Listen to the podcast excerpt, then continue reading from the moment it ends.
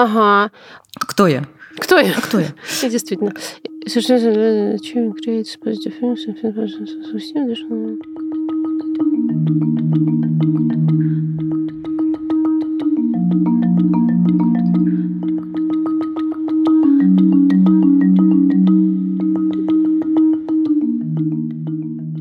Всем привет. Привет. Меня зовут Ксения Красильникова. Прохожу под э, кодовыми именами Ксукса, Кукса, а также Суска, как меня называет Алёша, сын Маши Картовичула. Я мама Алёши, Маша Карнович-Ула. И мы подкаст «Никакого правильно», мы делаем его в студии «Либо-либо». Надо сказать, что мы движемся постепенно к концу сезона. И этот сезон совершенно бесконечен на мой вкус. Мы с Машей посчитали, что всего в нем будет 42 эпизода. Я просто не знаю таких длинных сезонов подкастов на русском языке, если честно. Никак не можем остановиться. Э, Машина, которая выплевывает теннисные мячи. А, ну, в общем, конечно, чтобы нам не ронять планку качества, нам нужно иногда передыхать. Хотя мы любим ронять планку но не в том, что касается контента, который мы производим. Все так. Но еще пока есть некоторое время, когда мы будем выходить все так же по вторникам. И сегодня у нас эпизодик, который знаменует завершение нашего сотрудничества с нашим партнером Нитологией. Надеемся, что вы Нитологию полюбили не меньше, чем мы. Нитология нас э, поддерживала с начала февраля, и, надо сказать, особенно сильно поддержала нас в 20-х числах февраля, когда мы поняли, что мы по по-прежнему будем вместе, и невозможно описать, как много для нас это значило, не столько в финансовом смысле, сколько действительно в, в смысле веры в людей. Было тогда ощущение, что это одна из причин, почему еще не все потеряно. И этот эпизод о мотивации и учебе в сложное, кризисное время, когда все под ногами, как кажется, рушится. Как продолжать жить, развиваться, учиться. Учиться и еще раз учиться. И быть собой. И учиться быть собой. О!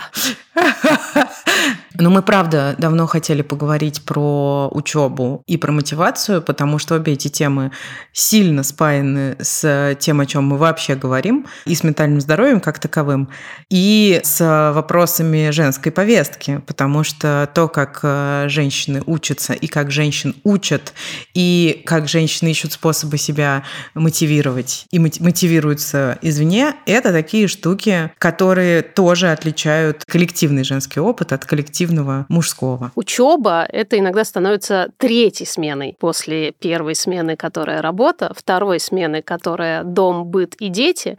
И вот там зачастую включается третья смена, во время которой ты, собственно, учишься быть собой, пытаешься найти, может быть, какое-то новое предназначение в жизни, какую-то самореализацию. Часто этим женщины занимаются как раз э, в декретах, ну, поскольку, как мы понимаем, делать там в декрете-то нечего, скучно, поэтому женщины часто ищут возможность хоть чем-то себя занять, например, поучиться. Хэштег сарказм.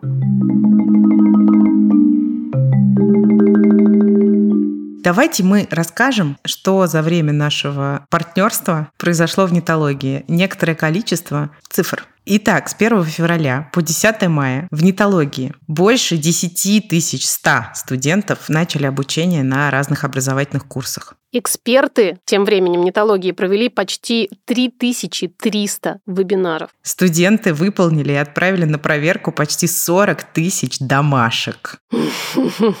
Самостояж и контрош.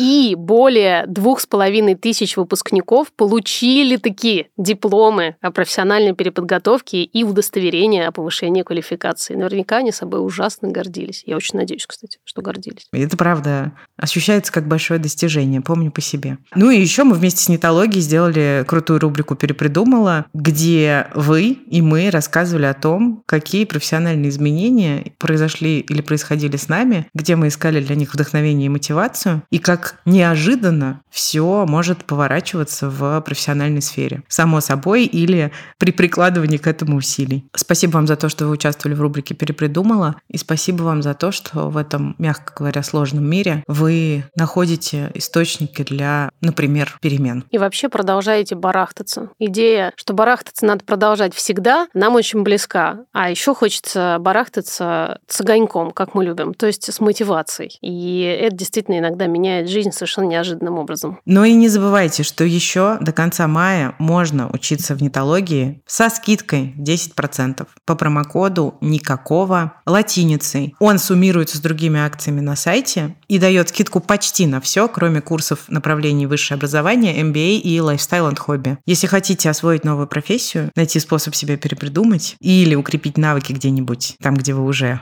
профессионалка, тык-тык по ссылке в описании.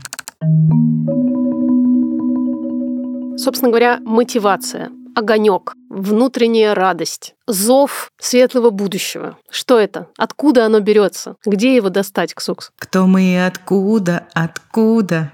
Рубрика «Песня от Ксуксы». Да, это, кстати, группа Boombox. Мотивация может идти изнутри и снаружи. М-м. То есть может быть внутренней и внешней. И если мы говорим про сейчас, то есть про кризисное время, то все может быть э, особенно непонятно. Потому что у очень многих людей совершенно потеряны ориентиры, будем честны, и совершенно потеряны представления о будущем. А значит, э, нам многим бывает сложно себя мотивировать. И бывает сложно искать источники мотивации извне. Вместе с тем, иногда такое состояние, такой период рождает особенно горячую мотивацию, которая типа но все равно нечего терять. Так много потеряно, ощущение какого-то абсолютного безвремения и совершенно непонятного будущего, что здесь у меня, например, формируется какая-то такая мотивация, как будто бы я снова, э, не знаю, там, выпустилась из института только что, как будто бы у меня какая-то вот впереди э, новая большая жизнь. А потому что раньше, когда я уже зафиксировалась и жила в каком-то стабильном времени, в стабильном состоянии, мне было страшнее двигаться вперед. У меня вроде как была мотивация чего-то там такое поменять, ну, как-то вроде хотелось чего-то другого,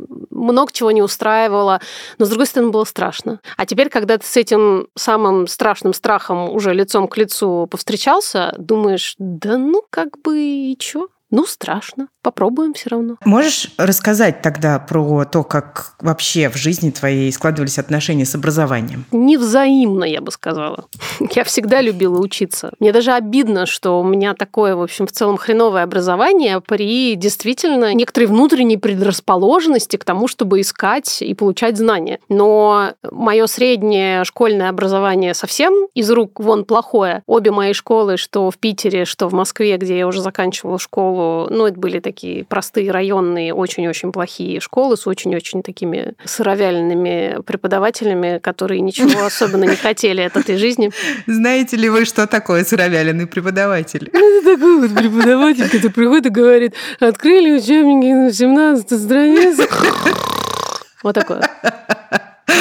Напишите уравнение реакции. Это у меня такая была преподавательница химии. К доске пойдет. Вот да, кстати, единственный момент, когда, мне кажется, они оживлялись вообще, это был вот этот момент э, потенциального позора для учеников, когда вот можно было кого-то вызвать к доске, сказать там какую-нибудь гадость, сказать, э, опять ты не приготовила там домашнее задание или что-то такое. Мне до сих пор бывает э, очень сильно стыдно за огромные пробелы в таком вот базовом школьном образовании, во всякой как раз географии, химии, физике, прям прям тяжело. С институтом тоже все получилось так себе, потому что вообще-то я хотела быть журналисткой, хотела поступать на журфак, но у меня не хватило собственных сил, в смысле веры в себя, вот, а меня никто не поддержал. Поэтому я пошла на юридическое просто потому, что у меня несколько поколений юристов э, в семье. А потом я пошла учиться на пиарщика, и это было классно в целом, но единственное, что я хорошо оттуда помню, это курс психологии, на который я летела, внимание, в воскресенье каждое утро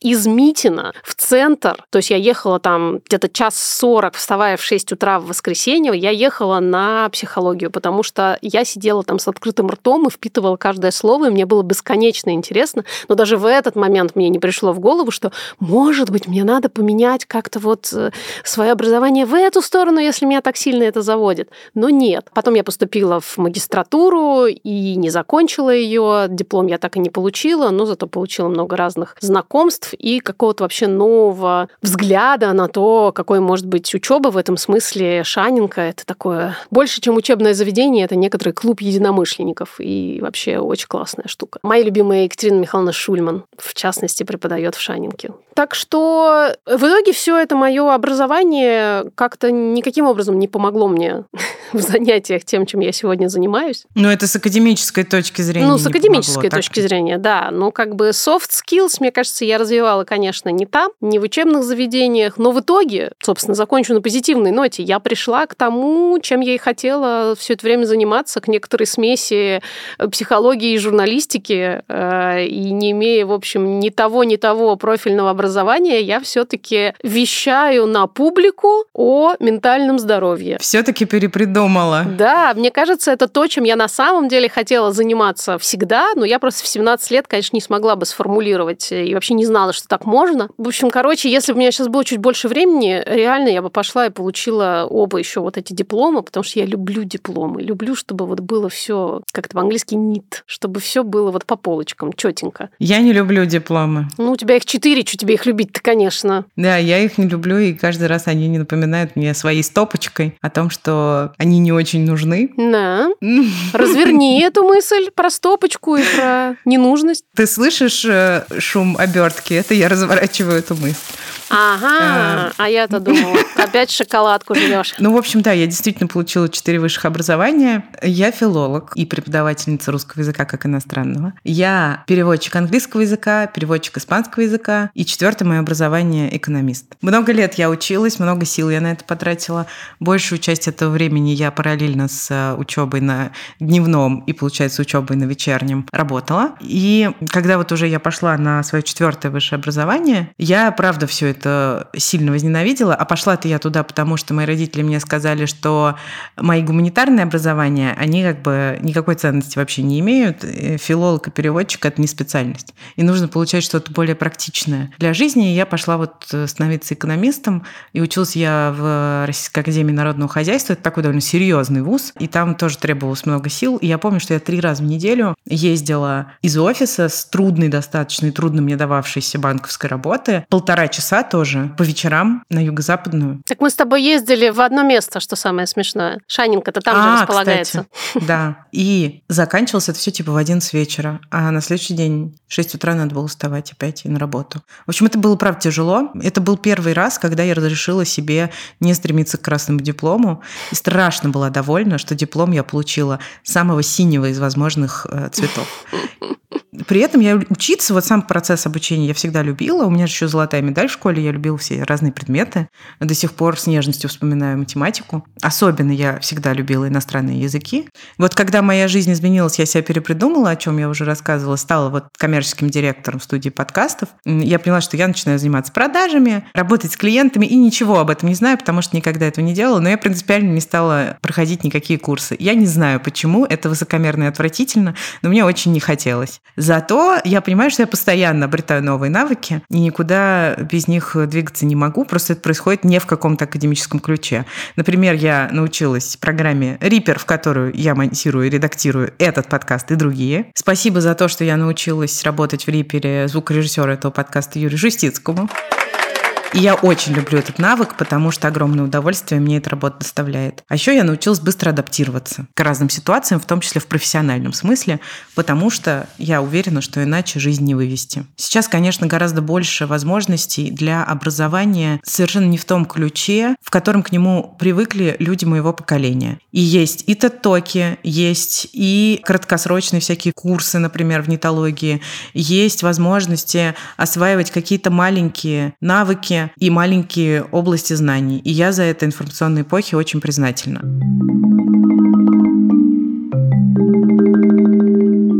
конечно же, не можем не говорить о том, как связаны учеба и ментальное здоровье. И здесь, как вы понимаете, есть и плюсы, и минусы. С одной стороны, понятное дело, что изучение новой информации – это работа мозга. Работа мозга в том направлении, в котором мозгу необходимо работать, в том числе, например, для того, чтобы не заболеть деменцией. И есть исследования, которые подтверждают, что изучение нового – это профилактика не только деменции, но еще и депрессии и тревоги. Ну, в смысле, тревожных расстройств устройств. Да, это своего рода фитнес для мозга, который действительно помогает ему как в текущей ситуации быть в порядке, так и не дряхлеть с возрастом. Существует некоторый миф про то, что учиться надо в детстве, в юности, а потом мозг э, перестает быть способным воспринимать новую информацию. Так вот, это миф, и действительно в любом абсолютно возрасте можно чему-то научиться. Да, наверное, там такие сложные штуки, как языки или высшая математика с возрастом даются чуть сложнее,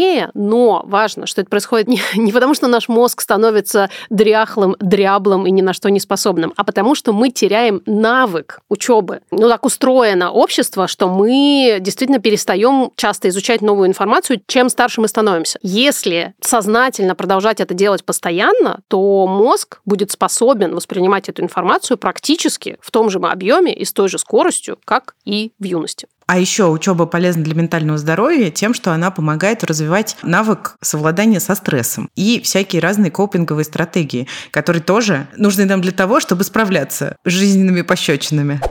И, конечно же, учеба развивает когнитивные способности. То есть это, с одной стороны, более-менее очевидный тезис, а с другой стороны, я, например, понимаю, что когда я довольна тем, как мой мозг работает и, например, соображает, и какие решения он мне предлагает, я не всегда понимаю, с чем это связано. Но э, уверена, что часто это бывает связано именно с тем, что у меня есть разнообразный жизненный опыт, в том числе опыт изучения разных сфер жизни и отраслей знаний, потому что, по сути дела, любая отрасль знания — это сумма жизненного опыта разных разных других людей. И тут можно видеть много вариантов, и это, конечно, позволяет расширять не только кругозор, но и вот именно те самые когнитивные способности. То есть э, возможность э, учиться дальше, узнавать больше и становиться, не знаю, лучше в собственных глазах, да, потому что нет, как бы несложно говорить о том, что можно объективно становиться лучше, а вот э, находить источники более благожелательного отношения к себе никогда неплохо. Абсолютно. И ты сейчас фактически говоришь о том, что помогают нам в кризисные времена поддерживать самих себя, потому что мы знаем, что это ну, некоторая инвестиция, нематериальная инвестиция в собственное будущее. И одновременно это работает как прямо сейчас, когда мы получаем это знание, потому что наш мозг работает, и в этот момент эмоциональная часть мозга утихает, и нам становится легче. И в долгосрочной перспективе это нам помогает, потому что мы знаем, что чем больше у нас инструментов, да, а знания это тоже инструменты, тем больше больше вероятность, что мы в будущем справимся, какая бы ни была кризисная вообще ситуация. И еще учеба может быть поддержкой для ментального здоровья, потому что учеба часто создает рутину, то есть набор каких-то действий, которые нужно осуществлять с определенной регулярностью, и через вот эту повторяемость создавать какой-то каркас и планирование своего времени таким образом, чтобы в том числе, например, идти к каким-то целям. Вот я сегодня узнаю э, семь букв из грузинского алфавита, и потом смогу читать треть слова на улице а потом, спустя еще какое-то время, смогу читать уже вывеску целиком. Ну, а еще рутина успокаивает. Конечно. И так как мы уже не один раз упомянули здесь цели, хочется еще добавить, что достижение целей как таковое очень хорошо влияет на наше отношение к самим себе, на самооценку. Да, кстати, зачастую получение какого-то нового образования связано с получением новых социальных связей. И у меня, кстати, вот моя учеба в Шанинке была ровно этой штукой, когда ты действительно начинаешь общаться с какими-то другими людьми, которых у тебя до сих пор в жизни не было, у них тоже есть какой-то свой новый другой опыт интересный. А плюс ко всему, как э, совершенно верно замечает Ксукса, социальный капитал – это самый капитальный капитал из всех возможных капиталов. И ты таким образом, поступая, условно говоря, на какую-то новую учебу, увеличиваешь не только свои знания в своей голове, но и свой вот этот самый социальный капитал, который потрогать нельзя, но который тебя очень сильно в жизни поддерживает. Наша подружка Авиасейлс еще снова с нами. Мы напоминаем, Авиасейлс еще – это сервис для тех, кто от путешествий хочет получать еще больше, чем по умолчанию путешествия дают. В Авиасейлс еще нереально крутые, подтверждено моим личным опытом, travel-консультанты. Они работают 24 на 7, они веселые, вежливые, шлют стикеры и пишут без ошибок. Еще там есть аудиогиды с озвучкой от студии «Кубик в кубе», на минуточку, вспоминаем эпизод Соли Кравцовой. Кэшбэк на отели, на страховку и на другие путешественнические туристические штуки и подборки в разных городах от людей, которые в этих городах живут, с самыми секретными местами и советами. И тут место для истории от меня. Я совсем недавно приехала в город Тбилиси, и первое время я совсем не могла выдыхать и как-то отвлекаться от работы и бесконечного шуршания по быту. Но в майские праздники я выделила себе полдня на то, чтобы ходить по городу. И я пошла по городу, используя подборку, которая есть только в Aviasales еще. И это подборка тбилисских дворов.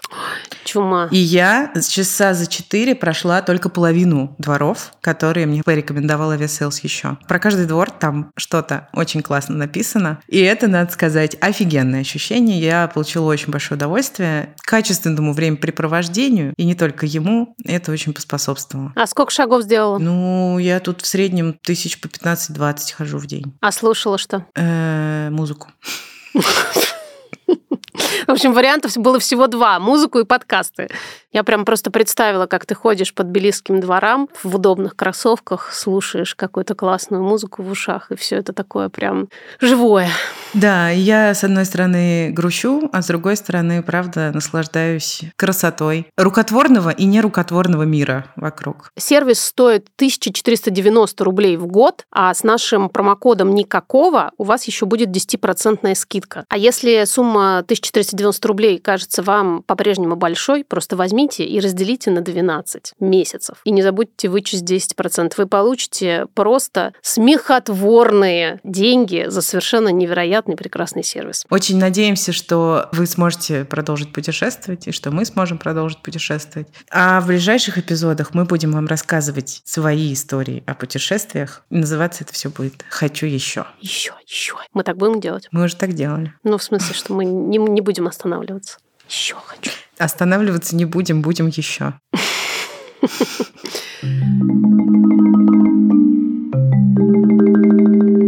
Когда мы говорим о внешней и внутренней мотивации, мы, в общем, исходим из какого-то общепринятого тезиса про то, что внутренняя мотивация, она лучше, чем внешняя.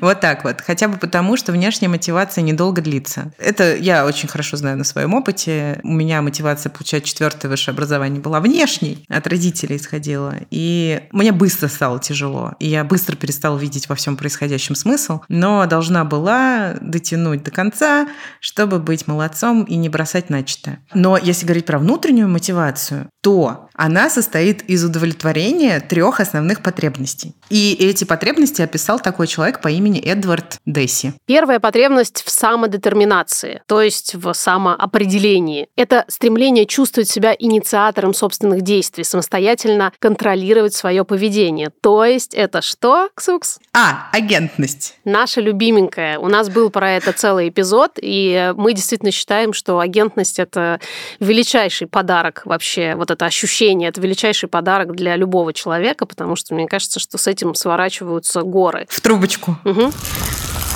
Вторая потребность – это потребность в компетентности. Быть человеком, который в чем-то понимает. Осознание своего вот этого профессионализма, той самой компетентности, это, правда, очень важная подпорка. Я вот в этом хорошо разбираюсь. Вот у меня есть в этой сфере достаточное количество навыков для того, чтобы говорить, что я понимаю. Мне кажется, это очень важная часть ощущения самоценности и, как следствие, способности мотивировать себя изнутри. Да, и, соответственно, когда у тебя есть эта мотивация, ты не станешь э, сидеть на лекции и играть в висельницу, а будешь действительно стремиться стремиться понять, о чем тебе говорят, чтобы, собственно, получить вот это ощущение компетентности. Ну и, конечно, потребность в взаимосвязи с другими людьми. Собственно, вот этот самый социальный капитал, общение, установление надежных связей, основанных на чувстве привязанности, принадлежности к какому-то делу. Это тоже вот это ощущение, что там, не знаю, мы учителя, мы автомеханики. Это вот это ощущение, что мы вместе разбираемся в какой-то теме, и мы можем о ней поговорить так, что все вокруг э, уснут и сдохнут от скуки, это вообще довольно тоже такая привлекательная вообще вещь, вот для меня, по крайней мере. Мы авторки проекта «Никакого правильно», которые пытаются делать все для того, чтобы скучно вам не было. Для того, чтобы продолжить это обсуждение, к нам ненадолго присоединится Маша Панкова. Маша руководит учебно-методическим отделом нетологии. Она, внимание, 12 лет в педагогике и 7 лет в онлайн-образовании. В общем, мне кажется, Маша понимает в этом примерно все. И с Машей мы хотим вот как раз поподробнее потоптать тему той самой мотивации. Всем привет! Меня зовут Маша Панкова, и я уже много лет учу людей. Работаю я в учебно-методическом отделе нетологии руководителем и веду нашу нетологию в светлое будущее. Приятно познакомиться. Нам тоже. Маш, мы тебя хотим расспросить о том, все-таки, как нам быть сейчас с мотивацией. Нам, я имею в виду даже не каких-то конкретных людей, а условную общность, которая получила не один удар под дых по разным причинам и касающимся морального состояния и финансового благополучия, и планов на будущее, потому что они тоже во многом э, подорваны. Есть ощущение у многих, с кем я, например, говорю, что никакого будущего нет, соответственно, и смыслов тоже нет. И вклад вкладывать э, в себя, в свое, в том числе образование, обучение, неправильно, потому что все равно ничего не понятно. Сейчас действительно сложное время, трудно адаптироваться под него. Мы с каждым днем ждем, что вот завтра-завтра все разрешится, но пока ничего не разрешается, и от этого становится все только сложнее. И, конечно, тревога, паника, сумятица внутри, она только возрастает. И первое, что хочется сделать, это просто сунуть голову в песок или куда-то убежать. И ничего не делать. И мне кажется, действительно заняться собой с точки зрения развития образования. Классный механизм для того, чтобы привести себя мысленно в порядок и немножко переключить свое внимание и свои силы на что-то другое и полезное в данном случае самому себе, потому что мы не можем всегда думать только об окружающих, о вас, о родименьких, тоже кто-то должен позаботиться. В первую очередь, конечно, должны быть вы. Поэтому здорово, что у нас с вами есть образование, не только ради которого приходится куда-то ходить и отрывать себя от своего любимого дивана, но вы можете точно так же продолжать лежать. Точно так же рядом может быть телевизор и любимая чашка кофе, но в то же время еще комп или телефон с каким-нибудь интересным курсом. Тем более, что создатели курсов сейчас активно задумываются о том, как учить людей э, в текущей обстановке, в таких вот стрессовых ситуациях делают обучение более коротким, а, пихают туда просто невероятное количество мотивационных инструментов, поэтому это все нам с вами должно помочь отвлечься. Я думаю, что это самый гуманный способ по отношению к себе сейчас. Вот интересно, кстати, ты сказала действительно про то, что сейчас происходит адаптирование обучения под кризисную ситуацию. Ну вот что мы знаем про мозг в стрессе, это мы знаем, что когнитивные функции у него обычно барахлить начинают в стрессовой ситуации. Учиться в стрессе очень сложно. Однозначно. С одной стороны, да, ты говоришь, что классно переключить внимание, и в том числе на как мыслительную деятельность для того, чтобы утихомирить немножко разбушевавшиеся эмоции. Это тоже работает с точки зрения нейробиологии. А с другой стороны, как быть с тем, что ну, становится тяжелее, ты как будто бы, простите, тупеешь. И это само по себе снижает мотивацию, потому что тебе кажется, господи, ну все, я куда мне уже учиться, я уже совсем тут это песок сыпется. Здесь на самом деле, конечно, к сожалению, очень многое зависит от тех людей, которые вам поставляют обучение, назовем это так, потому что от того, как спроектировано обучение, зависит, насколько вы будете в него вовлечены. Mm. И если там использована недостаточно механик вовлечения, то, конечно, да, будешь тупить, отвлекаться, идти чистить картошку, я не знаю, убирать квартиру, делать абсолютно все, что только можно, только лишь бы не учиться. Но на самом деле такой сценарий поведения прослеживается всегда. Даже не, не в суперстрессовых ситуациях, ну просто потому что мозг не супер-то любит напрягаться, осваивать что-то новое. Мозг, конечно, ленивый товарищ. Ему хочется просто чилить. Какие механики в курсе должны зацепить ваше внимание, чтобы вы отдали ему предпочтение? Во-первых, это э, краткосрочный формат. Индивидуальный подход в оценивании. Это сложно реализуемо в онлайн-курсах, но, однако, здорово помогает снизить стресс. Конечно, всякие яркие образы, геймификация, вот это вот все. Здесь, не знаю, самое основное, самое простое, что может привлечь ваше внимание, это какая-нибудь система рейтингов и баллов. Когда вы там делаете домашку, и вам присваивается 10 баллов. Загрузили фотку 100 баллов, и ты такой думаешь, ну все, я теперь молодец. Ну, дофаминчик выделяется. Да, конечно, дофаминчик это вообще самый лучший наш друг. Да. Есть еще хорошая механика, когда тебе в курсе показываются примеры результата. Однако, конечно, на моменте покупки курса это увидеть почти невозможно, к сожалению. Поэтому пытайте, не знаю, может быть, менеджеров, которые будут вам обучение продавать, есть ли такое в курсе. Ну и понятное дело, что задания должны соответствовать теории. Это частая ошибка, которая встречается в курсах, и из-за которой мозг испытывает страшный стресс. Потому что, конечно, если мозг и так в стрессе находится, как уже Маша сказала, действительно, там ничего не хочется вообще в этой жизни. Во время стресса же вообще известный факт, мозг в принципе игнорирует всю информацию, которая не связана со стрессовой ситуацией. Мозг направляет все свои ресурсы на то, чтобы сейчас со стрессом побороться, чтобы как-то вот эту вот ситуацию разрешить. Да. А можешь немножко поговорить о том, как легко сопоставить, допустим, свое желание учиться со своими целями и как, исходя из целей, выбирать mm. формат, продолжительность, тему обучения. И часто ли на твоем опыте еще вот такая штука, люди делают в этом ошибки? Это сейчас, наверное, самая популярная тема у нас в металлогии. Mm. Мы страшно упоролись в эту тему.